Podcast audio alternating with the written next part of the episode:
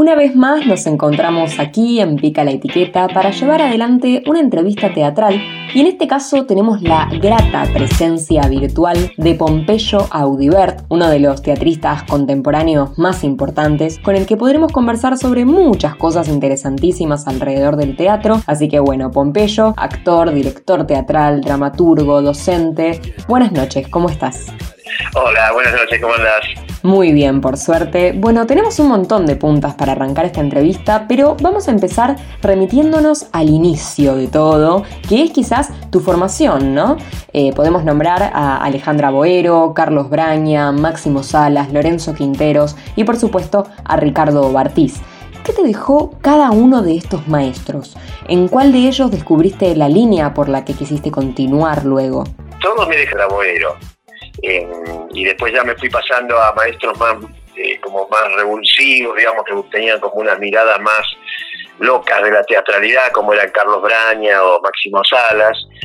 Fui con Ricardo Bartilla, pero ya en esa época yo ya tenía cierta autonomía teatral, ya producía monólogos y cosas que hacíamos ahí en el Paracultural o en esas en esas zonas del teatro informal que se abrieron finales de la dictadura, principios de la democracia. Y todos me, deja, todos me dejaron algo, em, pero la línea de trabajo que yo finalmente empecé a establecer em, para mí y para también en, en, mis direcciones con otros actores, se fue gestando como al margen de esas formaciones porque respondía como a un impulso originario que yo siempre traje vinculado a una tendencia, te diría, al surrealismo, inicialmente a partir de la palabra, de una palabra automática que me salía con mucha facilidad, esos automáticos de los surrealistas, donde la palabra brota sin control y sin ningún sentido, y genera como unos paisajes muy extraños, muy curiosos poéticamente y poco traducibles a las temáticas del mundo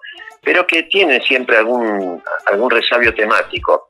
Así que esa, esa tendencia al surrealismo que yo de adolescente ya tenía y practicaba con mis amigos, siempre la intenté meter en, en los distintos estudios de teatro donde yo estuve, y siempre fue de algún modo reprimida o, desconsiderada porque no se sabía qué hacer con eso, porque no, no correspondía a las, a las formas de producción ni de entrenamiento, a los lenguajes de la época. Así que lo fui teniendo medio como al margen y lo fui cultivando aparte, como en, una, en un invernadero propio. Lo fui llevando después también al cuerpo, a otras, a, otras formas de producción que excedían la palabra y me di cuenta que, que tenía mucho sentido investigar por ahí. Eso es a lo que me dediqué una vez que empecé a, poder dar clases y a poder trabajar con los alumnos y hacer pruebas. Y fui destilando un método propio que, finalmente se constituyó en una, teoría teatral y en una práctica que a través de la cual yo ya hago casi todas mis obras, no, no ya en ese en esa vertiente tan, tan poética y surrealista, eh, aunque sí muy metafísica y muy poética de algún modo también la, la, concepción teatral con la que yo trabajo. Siempre creo que, el teatro es un territorio metafísico y poético y que, ahí hay, que, hay algo para descubrir de una identidad eh, extra cotidiana, del, ser individual y también del ser colectivo. Así que bueno, fui, fui trabajando por allí. Todos mis maestros me alentaron mucho siempre, más allá de estas tendencias mías que por ahí no las, no las entendían, pero ellos siempre fueron muy generosos y muy, muy alentadores de, de, mi, de mi actividad como actor. Así que bueno, tengo muy buenos recuerdos de todos ellos, Lorenzo Quinteros también, Repartís, fueron grandes. Y después fueron eh, compañeros de trabajo, porque con ellos hice obras también. Eh, con Lorenzo hicimos Fin de Partida, la dirigimos juntos y actuamos juntos, y con Bartiz hicimos Postales Argentinas, una creación colectiva, y también hicimos Hamlet, La Guerra de los Teatros.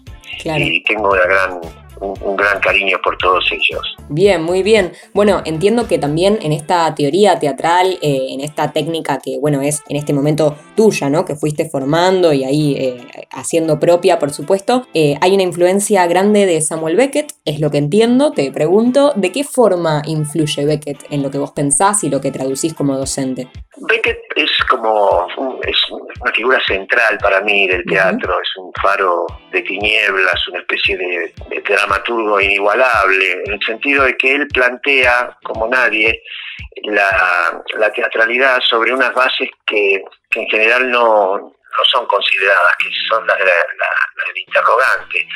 En general uno se sube a una escena eh, para poder responder con cierta precisión preguntas tales como quién soy, dónde estoy, de dónde vengo, a dónde voy. Son todas preguntas que, el teatro siempre clausura con alguna versión ficcional estable. Soy Hamlet, eh, estoy en esta circunstancia, mataron a mi, a mi padre, bla, bla, bla. Eh, cosa que está todo bien con eso, digamos, pero Beckett lo que decide es no contestar esas preguntas, sino estallarlas de una forma monstruosa, ahondarlas poéticamente. ¿Quiénes somos? No se sabe, no saben los personajes quiénes son, han olvidado.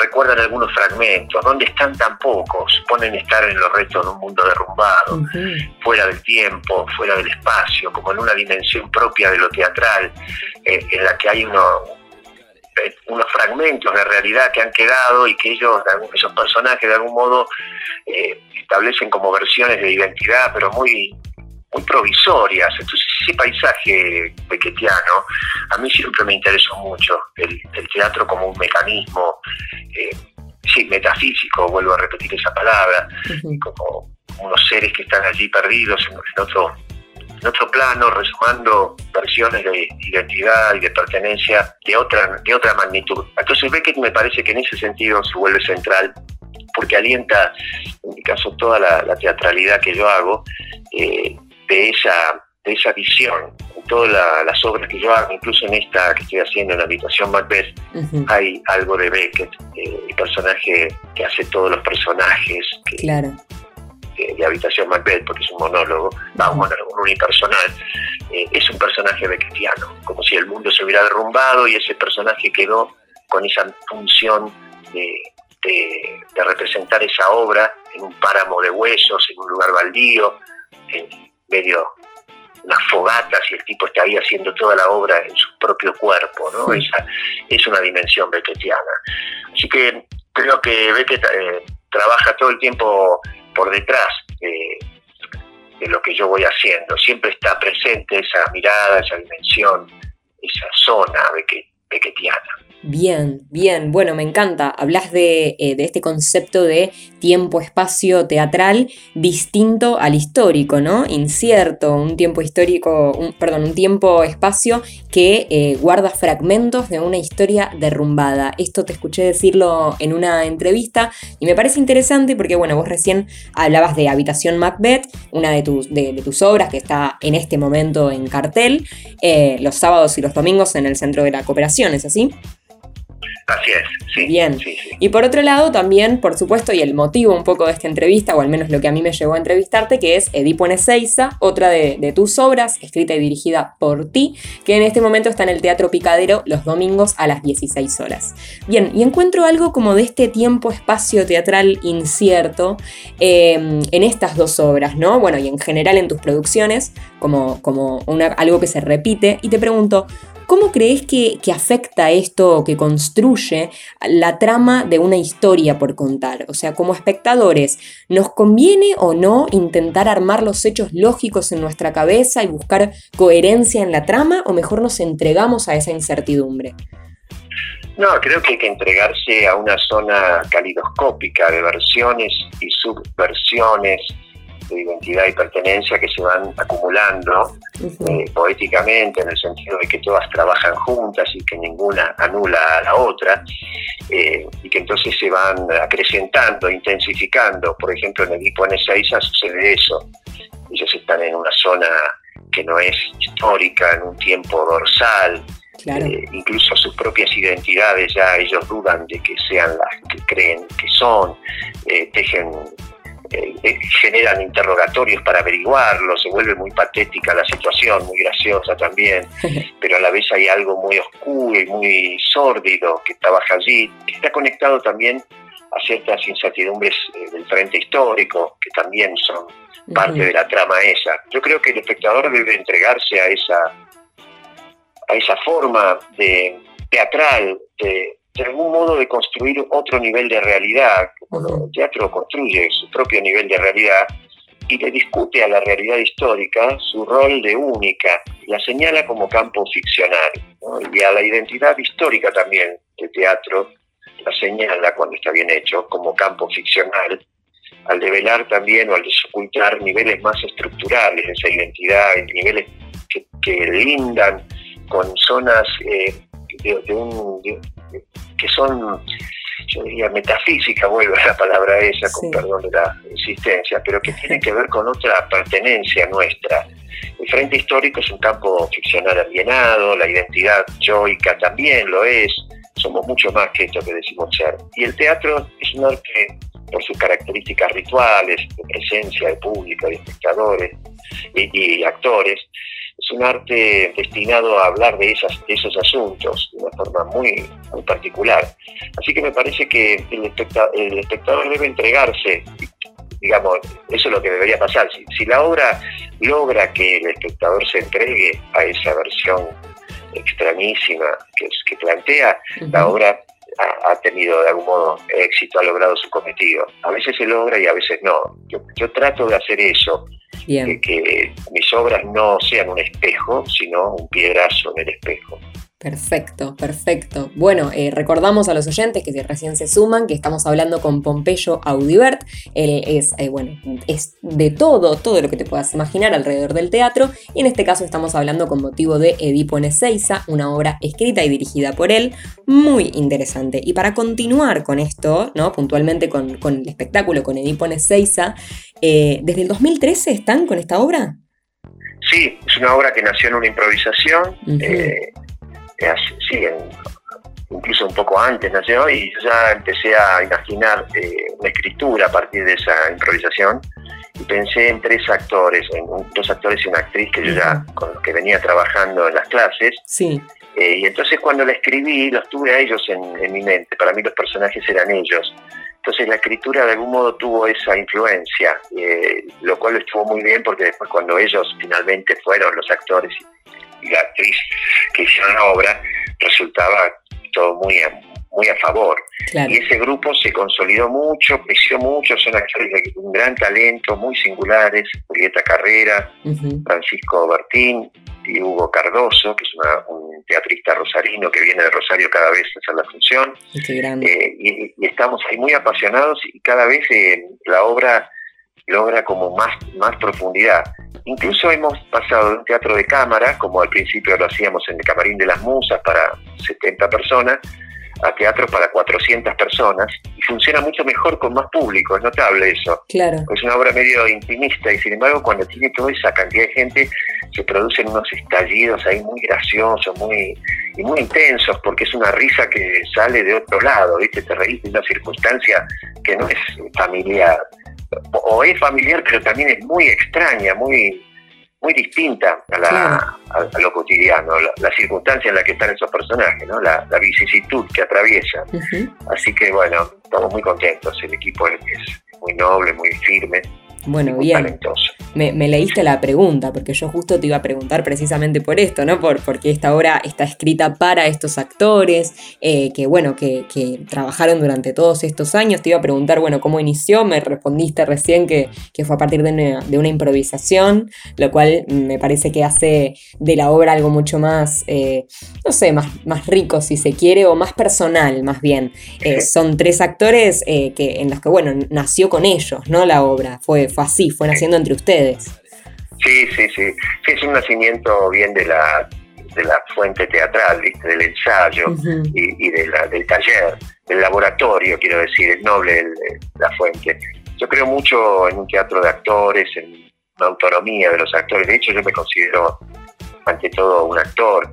Después me vengo director y dramaturgo y docente, pero siempre desde mi experiencia como actor y de ahí, de ahí sale todo. Así que el trabajo con ellos fue, fue muy gozoso. Bien, perfecto. Y, en esto, a lo largo de estos años, más allá de bueno, esto que comentabas, de de repente pasar a un teatro más grande, con más público y demás, eh, y bueno, todo lo que, lo que de por sí seguramente crecieron y se desarrollaron en este tiempo, eh, ¿qué, ¿qué cambios o resignificaciones en el texto mismo o en el tipo de actuación, problematizaciones sobre lo que hacían? ¿Qué ocurrió? Porque pasaron muchos años, digo, seguro es algo extraño, ¿no?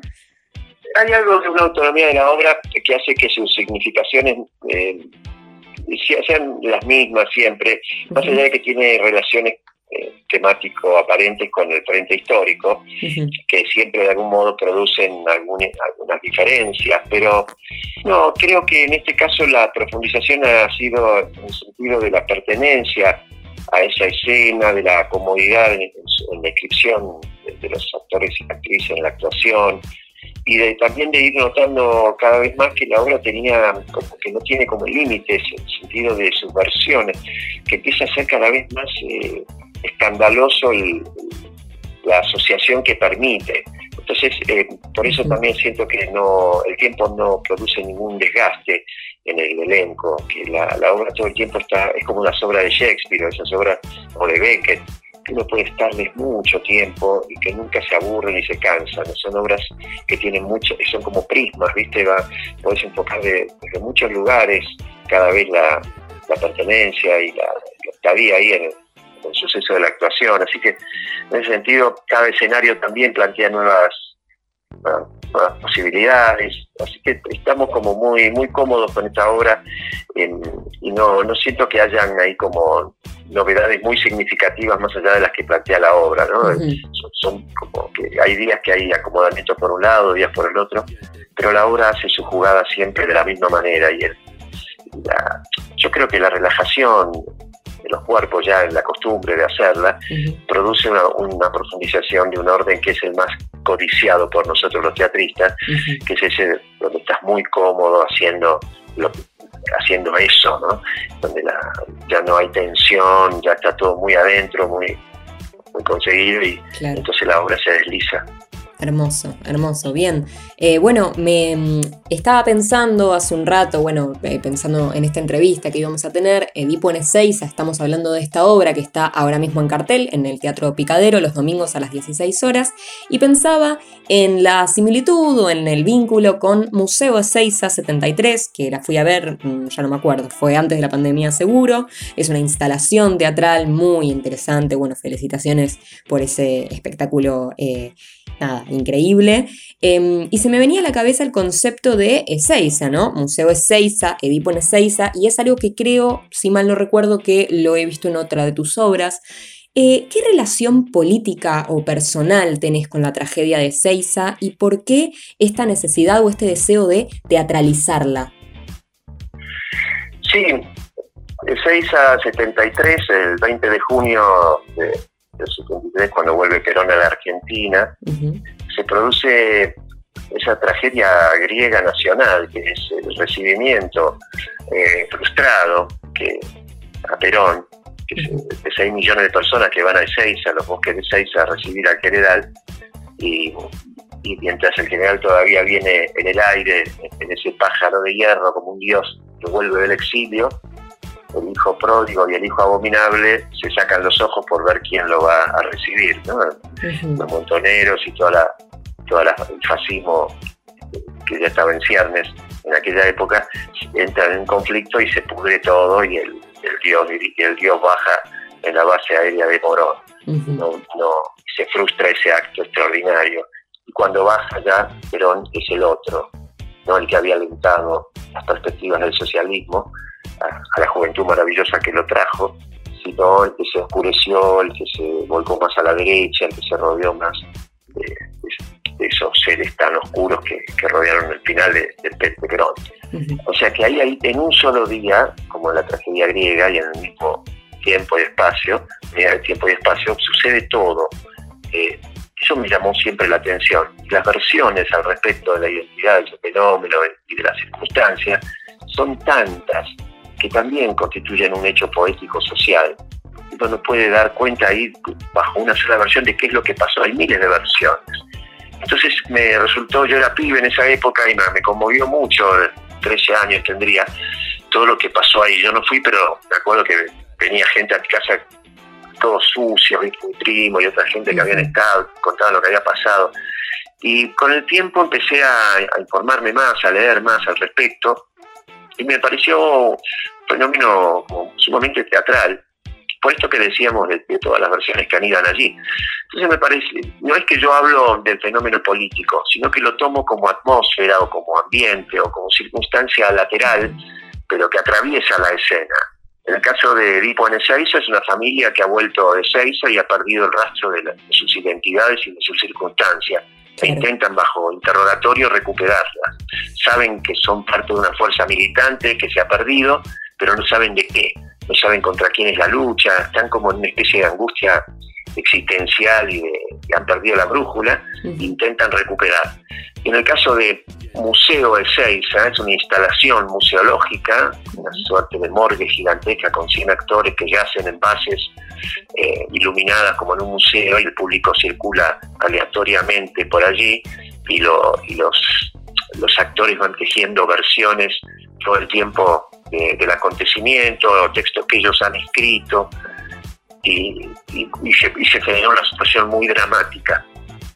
Eh, eso me, gustó mucho siempre, todo lo, del Museo de Seiza también duró mucho tiempo eh, en cartel y cada tanto lo volvemos a hacer y son el público circula y es aleatoria la lectura que, va, que se va tejiendo, es muy, muy conmovedor. Así que bueno, esas son dos, dos obras eh, que, que, de algún modo toman a Ezeiza como, sí, como zona mm, de, excitación de lo teatral y entonces se produce ese mestizaje entre las razones y las temáticas teatrales, que son esas investigaciones al respecto de quiénes somos, dónde estamos, qué estamos haciendo, con esa fuente histórica que le da también fe, fuerza y, sentido a, esa, a esas interrogaciones, porque las hacemos desde acá, desde un presente común, en el cual estamos inscritos, en un frente histórico eh, que está situado sobre un charco de sangre. Entonces me parece que la, poética, la metafísica y lo teatral eh, están profundamente ligados al frente histórico y son una emergencia de ese frente histórico. Ezeiza es un punto de encaje para esa, para esa posición teatral, nos permite eh, producir la escena desde esa perspectiva y anudar todas esas fuentes que, que se ligan en lo teatral. Bien, bien, bueno, clarísimo. Me encanta haber podido, haber tenido la posibilidad de preguntártelo a vos, porque bueno, de repente uno empieza a armar un imaginario quizás como particular por fuera, tratando de, atar cabos y comprender, y bueno, es eh, para mí fue más sencillo, te lo pregunté. Así que muchas gracias. Eh, y te quiero preguntar, bueno, justamente hablabas y recién le explicabas a los oyentes muy bien esto de, de la instalación, ¿no? Lo que es una instalación teatral. Y mm, bueno, ya te felicité, pero lo vuelvo a hacer por, por, esa, por lo bien lograda, ¿no? Que es esta instalación Museo Ezeiza. Yo fui a ver eh, una sola vez a la Exesma, eh, estuve ahí y la verdad que, bueno, la, emoción eh, de, espectador, de involucrarse, de, pasear alrededor de una obra y dentro de una obra es, bueno, muy diferente a estar sentado en una butaca, ¿no? Entonces, te pregunto, ¿qué, ¿qué cuestiones atraviesan la elección de hacer una instalación teatral y no una apuesta convencional. ¿Crees que cualquier, eh, cualquier espectáculo puede ser instalación o es un destino reservado para algunas obras en particular? No, es un destino para algunas obras en particular, sobre todo para aquellas en las que, como en el caso este, eh, se trabaja sobre, una suerte de archipiélago escénico de versiones, donde hay muchas eh, posibilidades de situar eh, el, acontecimiento. Y finalmente uno decide utilizar el, museo como soporte, el museo como dispositivo eh, en el cual los espectadores circulan y uno va viendo en esas bases distintas versiones de esa, de esa identidad estallada que vendría a ser el acontecimiento. Se presta mucho eh, en este caso particular, pero también uno puede tomar ese, esa temática y llevarla a un texto y a una obra más de cámara, eh, con el público en la butaca. Creo que la, la, cuestión de la instalación corresponde también a investigaciones de laboratorio con, con elencos muy grandes, como en el caso mío, que transformé todo, todo, un año del estudio, lo dediqué a eso, y entonces toda la investigación, eh, todos los grupos tenía que ver con eso. En un momento decidimos que cada actor y cada actriz eh, escribiera un texto, que lo rompiera poéticamente, que generara su propia versión. La idea ahí era que el actor que está recostado sobre la base del museo tiene sobre sí un objeto presuntamente encontrado en el suelo de Seiza después del desbande. Entonces el actor funciona como un soporte de ese objeto y cuando se acerca al público el actor dice ser el objeto. O sea, la identidad del actor es el objeto. Por ejemplo, dice soy eh, caño de escape de la moto Ciambreta, de Juan Carlos Pegullo, vinimos desde tal lugar, y empieza a, hacer todo el recorrido de, que, produjo ese, militante y, con ese objeto. Y lo que quedó fue ese resto de objeto que ahora está en ese museo y funciona eh, el actor como un soporte, ¿no? Como el actor está cubierto con una bandera argentina vieja, una bandera arruinada, en el sol de esa bandera, en el pecho del actor yace ese objeto con una lucecita que lo ilumina.